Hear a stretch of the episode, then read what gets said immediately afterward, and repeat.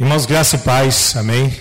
Eu peço aos irmãos que abram aí as suas Bíblias na carta de Paulo aos Filipenses, capítulo 2, versos 1 e 2. Filipenses 2, versos 1 e 2. Diz o texto do, da palavra do Senhor: Se por estarmos em Cristo, nós temos alguma motivação, alguma exortação de amor, alguma comunhão no Espírito, alguma profunda afeição e compaixão.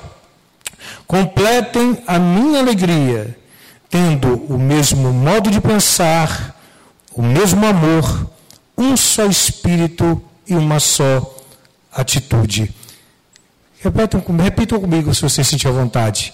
Manter a unidade é uma questão de atitude. Vamos repetir com mais força, você que está aí com essa fé aí abençoada nessa noite. Vamos lá? Manter a unidade é uma questão de atitude. Amém? Queridos, sem o princípio de unidade, não poderíamos estar aqui nessa noite reunidos como igreja. Não poderíamos, como grupo pequeno, viver essa realidade que está aí no banner atrás. Pessoas precisam de Deus, pessoas precisam de pessoas. Mas como, como exercer isso? Como estar com a vida na vida? Como estar na vida do irmão? Se a gente não entender o princípio da unidade que o Senhor nos ensinou.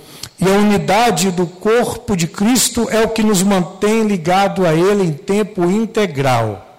Você crê nisso? Então não tem história de crente meia-boca. Não tem história de crente que não está em unidade com Deus e não está em unidade com a sua igreja. A gente entende que os tempos são difíceis, as pessoas podem estar afastadas né, do, do, corpo a corpo, mas não estão afastadas dessa unidade com o Senhor, que é o dono da igreja e que está tomando conta da minha e da tua vida. E os PGMs, os grupos pequenos multiplicadores, eles são, nesses tempos, uma ferramenta facilitadora promotora dessa unidade para além das paredes do templo. É bom quando nos encontramos aqui, é bom aprendermos aqui da palavra do Senhor, mas é maravilhoso ver o trabalho de cada pequeno grupo saindo das quatro paredes do templo, alcançando lugares que talvez a igreja toda não pudesse alcançar, alcançando vidas, alcançando famílias que estavam distantes da graça de Deus que agora fazem parte do rebanho. E essa unidade testemunhada na vida de cada grupo pequeno é o que garante o cumprimento da grande comissão em nível local. Primeiro, porque alcança os lares. Segundo, alcançando os lares, agrega pessoas ao aprisco. Se alcança lares, se agrega pessoas ao aprisco, leva o evangelho da salvação a muitos lugares. Você crê nisso, querido? Esse é o papel do pequeno grupo nesses dias. O pequeno grupo que vive a visão da igreja multiplicadora em seus cinco propósitos: oração, evangelização discipuladora, plantação de igrejas, formação de líderes, compaixão e graça. Porém, meus amados, não podemos fechar os olhos para uma opressora realidade desses nossos dias. Temos vivido, sim, tempos terríveis, a pandemia está aí, há um vírus aí fora causando um estrago terrível e tempos de dolorosas perdas. Eu sei que cada um aqui dos irmãos presentes deve ter sentido isso esses dias. A perda de um ente querido, de um, de um amigo, de um conhecido, de algum colega de trabalho. Ou seja, tempo de muito sofrimento, tempo de angústia e de incertezas, sim.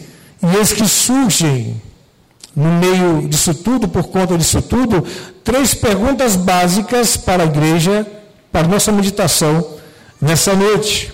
Para você que é um líder, para você que vive a unidade no corpo de Cristo. E a primeira pergunta é: como manter acesa a nossa unidade diante desse isolamento trazido pela pandemia?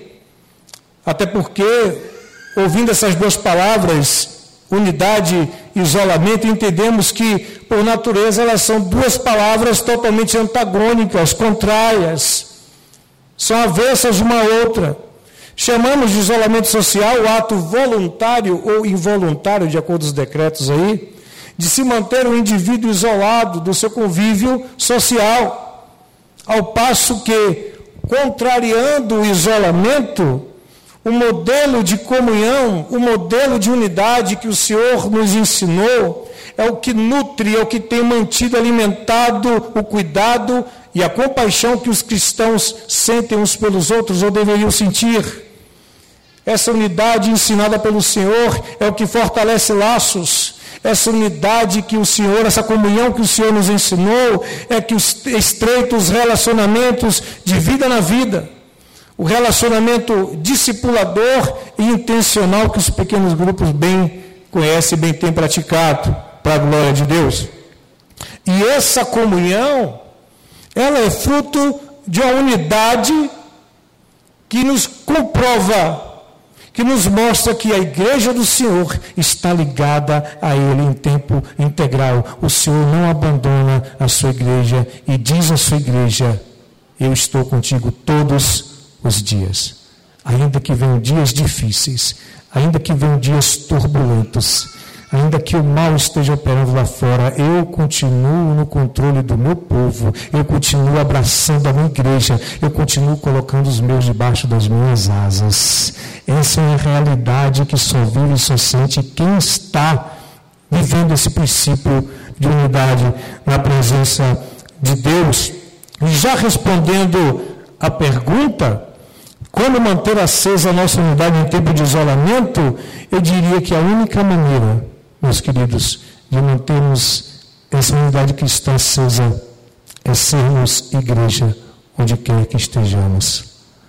E quando eu falo ser igreja, eu não falo de denominação, eu não falo de placas de igreja, eu não estou falando de templos construídos por mãos, mas templos de carne e osso, onde habita o Espírito Santo de Deus, templos avivados, templos cheios da graça templos que se permitem nesse tempo serem usados por Deus para serem luz aos que estão em trevas lá fora.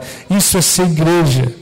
E se a tua casa nesses dias estiver vivendo isso, se a tua casa estiver sendo um ponto de luz, se a tua casa estiver sendo um local de oração, se a tua casa estiver sendo um local onde se ouve louvores, onde se canta, se adora na presença de Deus, se a tua casa estiver sendo a diferença onde ela está, aí eu posso dizer vocês também se alegrarem, porque a tua casa ela está vivendo a plena unidade com o Espírito Santo de Deus, está produzindo frutos espirituais, está impactando aqueles que estão ao nosso redor. Louvado seja Deus. Lembremos do título da mensagem: manter a unidade é uma questão de atitude. Vamos repetir de novo?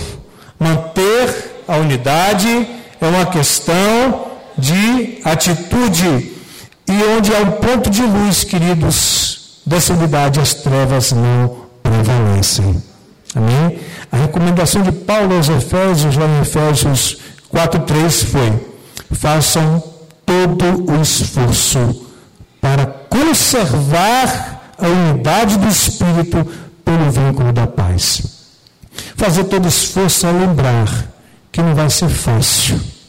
Fazer todo esforço a lembrar que às vezes nós fraquejamos, mas o Espírito de Deus, aquele que sustenta a igreja, aquele que fomenta essa unidade, ele vai nos sustentar. Ele vai nos ajudar a conservarmos essa unidade no corpo de Cristo. Amém? Segunda pergunta nessa. As ferramentas das quais dispomos nesses dias, elas são ou não são eficazes na manutenção da nossa unidade enquanto igreja? Eu vou repetir que pareceu uma pergunta um pouco extensa. As ferramentas que a igreja está dispondo para os membros, elas estão sendo ou não eficazes na manutenção dessa unidade nesses dias. Temos o prático e atual exemplo das lives como ferramenta de alcance. E, gente, há um ano e meio atrás, quem é que imaginar que igrejinhas pequenas, dos interiores, igrejinhas de cidades com 10, 15 mil habitantes, estariam transmitindo um culto Imagina, gente, eu não dá para imaginar isso um ano e meio atrás, a gente não imagina isso. Não tinha como a gente imaginar isso. Aí vem o Senhor, permite uma pandemia. E hoje nós vemos igrejas pequenas, de localidades pequenas, pregando a palavra do Senhor. Nas redes sociais, você abre lá toda noite tem culto. Todas as páginas têm culto. Isso é lindo, gente. Eu, me faz lembrar a igreja primitiva. Quando aqueles homens, os primeiros cristãos, estavam ali de casa em casa, e ali começou o processo de pequeno grupo multiplicador. Mas chegou um momento em que parecia que eles estavam acomodados. Aí veio o que? A perseguição. E o que foi que a perseguição causou? Crescimento da igreja. Quando pensaram que exterminar os cristãos, matar os cristãos, Aí o Espírito Santo provocou, igual formiguinha, cada um saiu para um lado, e a igreja cresceu, a igreja multiplicou, os frutos vieram, e por causa disso nós estamos aqui hoje. Então eu vejo a mesma coisa, queridos. Não vai ser a pandemia que vai parar a obra do Senhor. Mas aí, por causa do advento das lives, nós, como igreja, fizemos investimentos em equipamentos sofisticados, em treinamentos de pessoal, recursos tecnológicos, supercomputadores, softwares, mas não foi só isso. Nesse processo, para manter a unidade da igreja, houve muita gente nos bastidores fazendo entrega total de si mesmos. Alguns, talvez poucos irmãos em algumas igrejas, que se dispuseram voluntariamente para esse serviço, e aqui eu já quero agradecer de pronto a equipe do multimídia dessa igreja a equipe de louvor, a equipe da ministração da palavra, os pastores e líderes. Porque enquanto muitos estavam no seu isolamento, essas pessoas estavam saindo dos seus lares, abrindo mão da sua vida, abrindo mão da sua própria, do cuidado consigo mesmo, para estarem aqui aprendendo, trabalhando, servindo ao reino, para que esses cultos pudessem ser possíveis e estivessem alcançando pessoas eu queria que vocês aplaudissem essas pessoas. Vocês estão de parabéns, viu? São ministérios importantes na igreja que não podem deixar de serem reconhecidos. Se não fossem esses irmãos se dedicando, pagando o preço, a gente não estaria aqui hoje. Tem um texto que Paulo vai rasgar o espírito dele, rasgar a alma dele, e vai refletir isso essa camisa que vocês vestiram no serviço do reino para manter a unidade da casa de Deus. Esse texto está em Colossenses, capítulo 1, verso 24. E Paulo ali se entregando aos, aos, seus irmãos diz agora me alegro em meus sofrimentos por vocês. Olha que profundidade Paulo está dizendo aqui. Eu não estou preocupado com o meu sofrimento. Eu não estou preocupado com a minha vida, mas nesse momento eu me alegro em meu sofrimento por vocês e completo no meu corpo o que resta das aflições de Cristo em favor do seu corpo, que é a igreja. Sabe o que é isso, meus queridos? Abnegação. É morte do eu, é entrega total, é vida na vida, é amor sem reservas. Isto mantém viva a unidade no meio da igreja.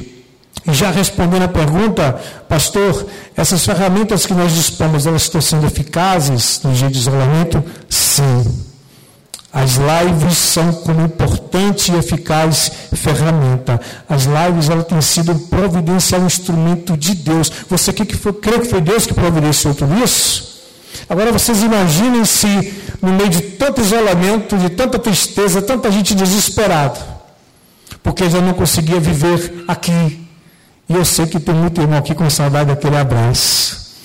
Tem muito irmão aqui como eu estou. Queridos, eu, eu, eu chego lá na igreja, na, na Esperança, quando eu estou ministrando a palavra, eu costumo dizer, eu olho para os bancos assim, muitos vazios, eu olho para os lugares, eu consigo, você sabe que eu consigo identificar o lugarzinho de cada irmão. Eu olho para cada banco, eu sei onde cada irmão senta ali.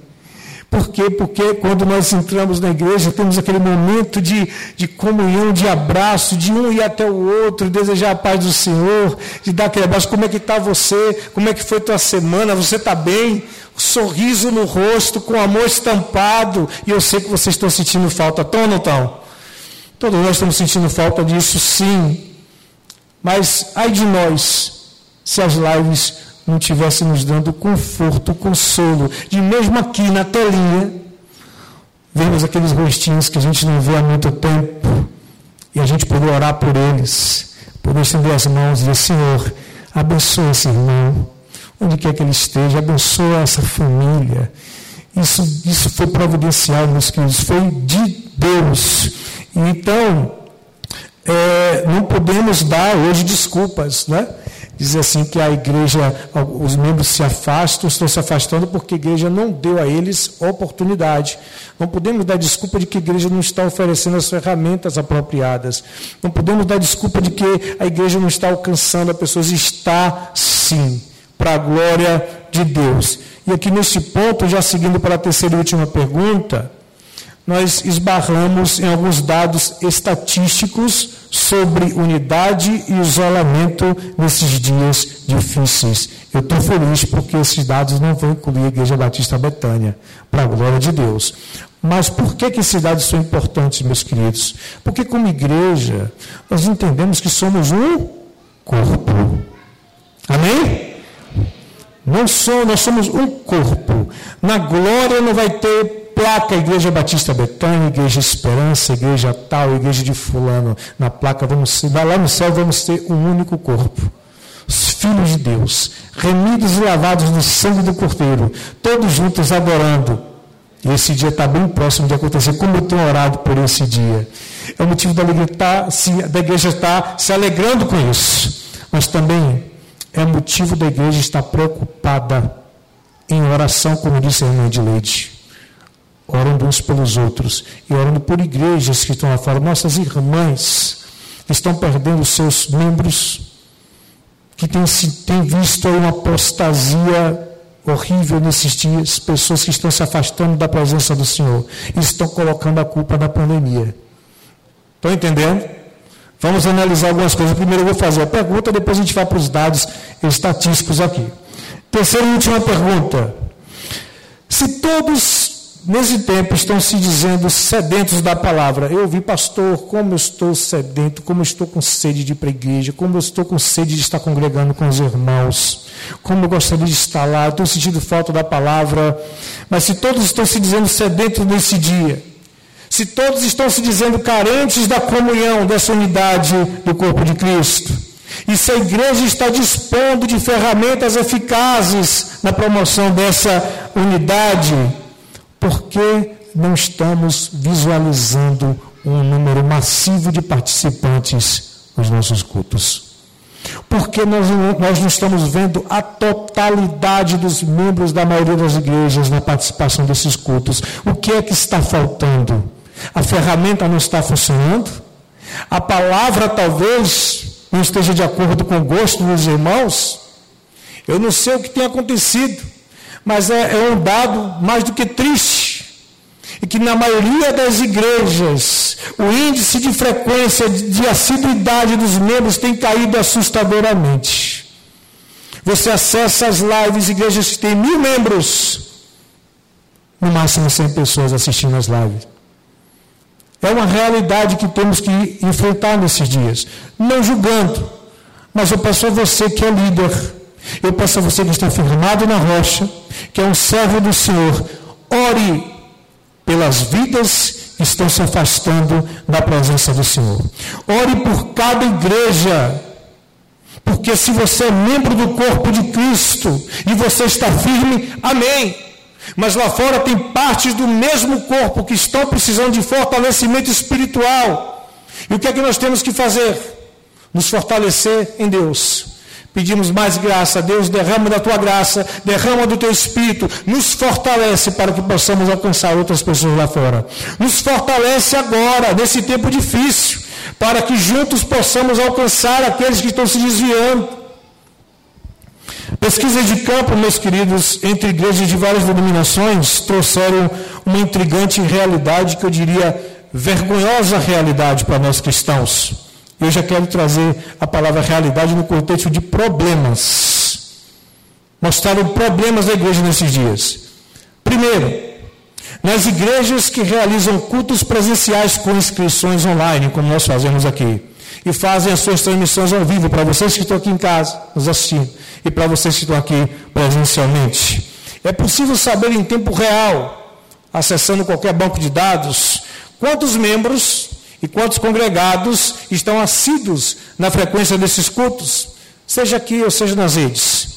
E também conseguimos identificar pessoas visitantes que não faziam parte, não fazem parte do rol de membros, mas que estão ali presentes, né, compactuando da mensagem, recebendo da mensagem, sendo alcançados pela palavra de Deus, sendo tocados pela unidade da igreja. Enfim, os dados das pesquisas nos mostram que há, pasmem, a maior frequência dos cultos, pequenos grupos multiplicadores e EBDs online tem sido das crianças. Era para a gente dar um glória a Deus por isso, né, gente? Glória a Deus? Tem sido pelas crianças. Crianças estão assistindo às lives dos grupos pequenos, estão participando das lives de, das, das EBDs, mas aí alguns orientadores educacionais, alguns professores da área despertaram por uma coisa. E juntos chegaram à conclusão de que das duas uma, ou realmente esses pais estão de parabéns, incentivando seus filhos a participarem dos cultos, ou então estão dando ocupação aos filhos porque eles estão ocupados com outras atividades. E é mais fácil colocar os filhos para assistir o culto, porque os filhos estão ocupados enquanto eles estão cuidando de outras atividades. B. Segundo dado, para vergonha nossa, em contrapartida à frequência das crianças, houve uma queda de pelo menos 60% da membresia. E quando eu falo 60% da membresia, eu estou incluindo aqui líderes de ministério, Estão incluídos aqui líderes de pequenos grupos, multiplicadores, estão incluindo pastores, pessoas que antes da pandemia não perdiam um culto. Pessoas que talvez no início da pandemia, quando houve aquele decreto de fecha igreja, podem ter criticado o pastor, pastor, nós não podemos fechar a igreja. Pastor, a gente não pode fechar, é um absurdo. Estão querendo calar a voz de Deus, estão querendo fechar a igreja. E agora essas mesmas pessoas que falaram lá atrás não estão participando das lives da maioria das igrejas. Terceiro dado, seu, a menor frequência dos cultos online tem sido de homens seguidos pelos adolescentes e pelos jovens. Eu já vi que aqui não funciona isso, graças a Deus. Como eu disse, essas coisas não se aplicam à Igreja Batista de Betânia por tudo que eu já vi aqui. Deus abençoe a vida de vocês. Que essa igreja continue crescendo na graça e no conhecimento do Senhor Jesus. E aí, uma pesquisa paralela dizem que adolescentes e jovens, e alguns homens, têm gasto o seu tempo com jogos eletrônicos, não é? Netflix e algumas séries, e, para vergonha nossa de novo, alguns sites impróprios para menores de 18 anos. Essa é uma realidade que as pessoas têm feito a opção nesses dias, é escolha. As pessoas estão escolhendo sair da presença de Deus por conta daquilo que o mundo tem oferecido. Último dado da pesquisa, que diz que a participação de casais, casais que são a base da família, a base da unidade familiar, tem caído. E o máximo o índice máximo de assiduidade de casais tem sido de 20% do seu total. E aí eu pergunto aos irmãos nessa noite: se a família, que é a base familiar, né, a base, a estrutura da unidade dos lares, não estão dando exemplo na manutenção dessa unidade dentro de seus lares, como poderão cobrar dos seus filhos quando os filhos lá na frente se afastarem da presença do Senhor. Como não colher os frutos advindos desse descompromisso? Isso é para nossa reflexão nesses dias. Manter a unidade é uma questão de atitude. Filipenses 2,5 diz: Seja a atitude de vocês a mesma de Cristo Jesus. Queridos, se nós não despertarmos para o que tem acontecido em nossos dias, se nós não trouxermos Jesus para dentro dos nossos lares, se nós não, não nos firmarmos nessa base, nessa rocha que é o Senhor Jesus, sabe o que pode estar acontecendo? A igreja moderna pode estar se tornando um modelo de igreja fast food. Culto delivery. Os irmãos conhecem a igreja, ligam para a igreja, pedem o tipo de culto que querem assistir, pedem o tipo de palavra que querem ouvir. Não mande uma palavra que confronte muito, não. E aí a igreja está servindo a um monte de pessoas que não estão mais com compromisso com o Senhor Jesus. Estamos correndo um grande risco de, se nós estivermos firmados na rocha, estamos nos, sendo moldados pela imposição que o mundo tem feito a um tipo de igreja como esse. O segundo problema ainda é maior do que a realidade desses dados vergonhosos. E aqui eu peço atenção daqueles que estão aí ouvindo a voz do Espírito Santo. Não ouçam a voz do pastor Henrique nossa oração aqui que você fosse cheio do Espírito Santo, que você ouvisse aquilo que Deus tem para lhe dizer. Homens e mulheres que têm buscado um avivamento particular em seu secreto com Deus. Homens e mulheres que não têm apoiado a sua fé em sabedoria humana, como diz lá em 1 Coríntios 2,5, mas no poder de Deus. Homens e mulheres de fé que são unânimes em dizer, unânimes na conclusão, e isso espiritualmente falando, de que o maior e mais perigoso vírus que tem matado muito mais pessoas do que o Covid aí fora é o pecado. O pior vírus que temos afetado nesses dias não é o Covid-19, meus queridos, é o pecado. Esse vírus está matando milhões todos os dias que estão indo para o inferno sem a graça salvadora do Senhor Jesus. E onde está a igreja nesse tempo? entender a importância de você estar em unidade com o teu Senhor, entender a importância de você estar em unidade com a tua igreja, entender por que a unidade é uma questão de atitude. Nós temos que rever as nossas atitudes e nos ensinar cada vez mais na presença de Deus, porque o pecado tem matado muito mais do que o Covid. E tudo que o governo deste mundo quer é parar a igreja, frustrar os cristãos, frear as obras espalhar medo e pânico como se a nossa vida ainda estivesse atrelada às coisas desse mundo. Eu não estou aqui falando como se fala para meninos no entendimento, mas como diz Pedro 2,11, eu falo como forasteiros e peregrinos na terra, para homens e mulheres aqui de fé, que entendem que a sua vida não, mais, não está mais limitada às coisas desse mundo porque a nossa cidadania é celestial. Amém? Nós temos uma casa no céu. Nós temos a morada garantida por Deus no céu. Nós não fazemos mais parte deste mundo. Temos que ter essa consciência.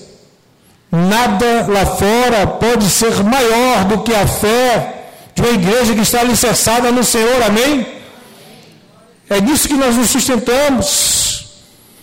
1 Coríntios 2, 4, 5 está lá escrito: Ora, o homem natural não compreende as coisas do Espírito de Deus, porque eles parecem loucura, e não pode entendê-las, porque elas se discernem espiritualmente. Mas o que é espiritual discerne bem tudo, e ele de ninguém é discernido. Queridos, estamos aí esperando uma vacina para curar o físico. Estamos esperando um antídoto para manter o nosso físico livre de toda enfermidade terrena. Enquanto vários outros fatores externos estão matando muito mais, estão atacando as almas mais frágeis, estão tentando destruir a unidade da igreja. Esse isolamento aí social imposto pela pandemia trouxe altos índices de depressão, suicídio, divórcio e outros conflitos familiares e está nesse momento desenhando um novo panorama para os cristãos em geral. Certo pastor, que tem uma igreja lá na Cracolândia, vocês irmãos conhecem o trabalho da Cracolândia, não conhece? Mas nós temos pastores lá. Temos pastores lá, Batista, que estão lutando em favor daquelas almas, que não desistiram daquelas almas. Certo pastor disse que tudo que tem acontecido tem moldado um novo panorama da igreja moderna.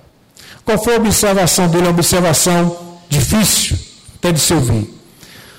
Soldados de Cristo em casa, de máscara, não somente porque estão obedecendo decretos, mas porque em sua maioria estão reféns do medo, enclausurados, recolhidos, deprimindo, apostatando da fé, atrofiando seus dons e seus talentos, se frustrando.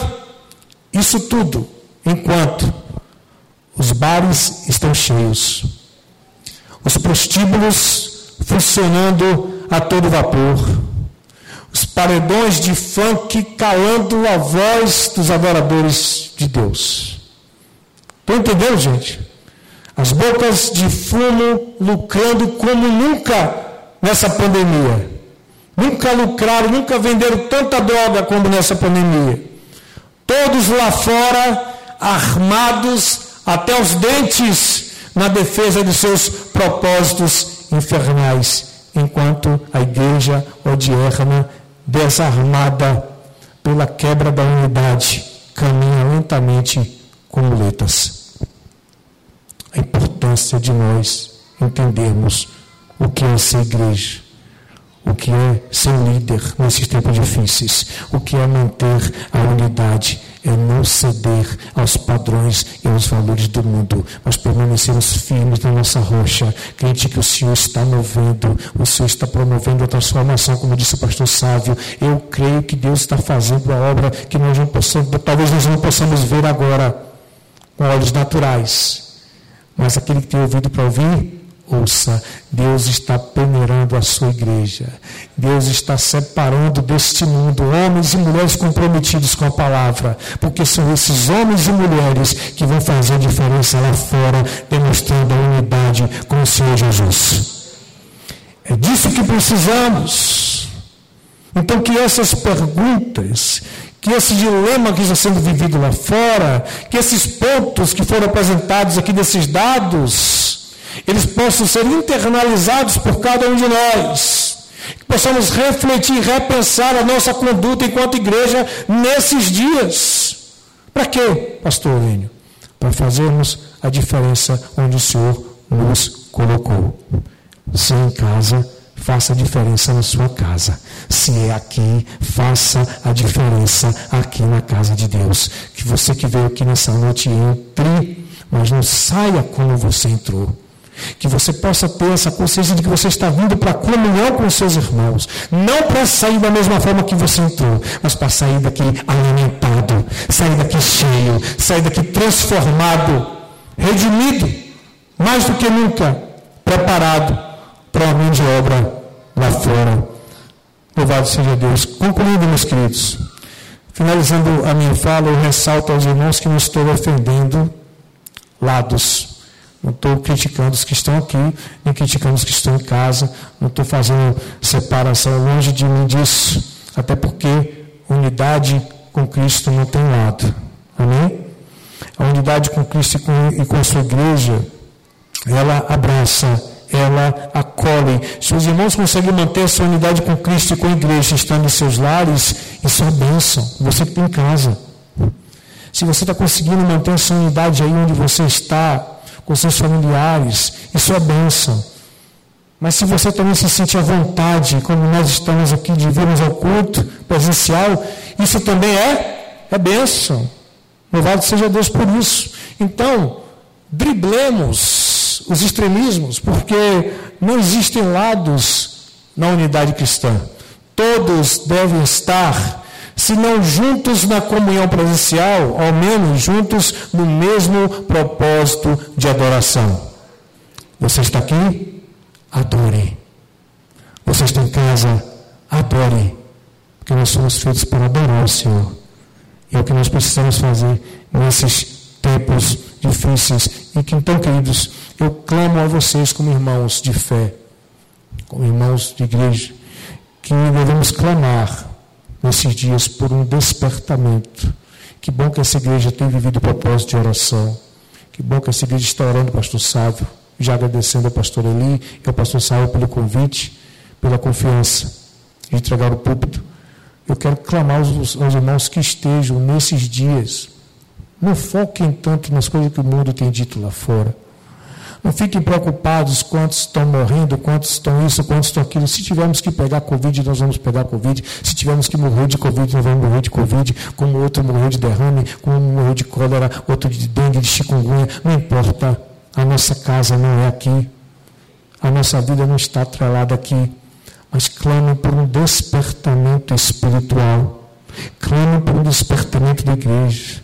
Quando você orar pelo seu irmão, pela sua igreja, pelo seu pastor, peça a Deus, Deus levanta homens e mulheres de oração mesmo, de intercessão. Levanta uma igreja fervorosa. Levanta uma igreja que está demonstrando a unidade com o Senhor. Demonstra uma igreja que, como disse o textuário, é mantida pelo Espírito Santo, é avivada, é cheia da graça de Deus. Porque as pessoas lá fora estão morrendo, indo para o inferno, e é papel da igreja resgatá-las. É papel do grupo pequeno alcançar. É papel de cada liderança vestir a camisa de Paulo, vestir a camisa de Pedro, vestir a camisa de Estevão, que não, não tiveram sua vida por preciosa. Paulo disse lá: o viver para mim é? É? Cristo. E o morrer o quê? O viver é? E o morrer? Porque nós estamos atrelados nessa vida. Estão entendendo, queridos? Tua vida é preciosa para Deus. Nós estamos preocupados, sim. Aí existe o vírus, sim, mas nada disso vai poder frear, frustrar as obras que Deus tem para o seu povo. Louvado seja Deus.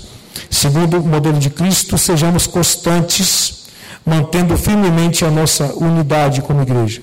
Deixo-lhes por fim o texto aqui de Romanos 15, 5, se puder projetar. Romanos 15, 5, nós vamos ler juntos esse texto. Continue, queridos, no propósito da unidade, porque certamente Deus tem se agradado dessa igreja. E certamente você que está se fortalecendo no Senhor vai fazer diferença lá fora. Sabe por quê, queridos?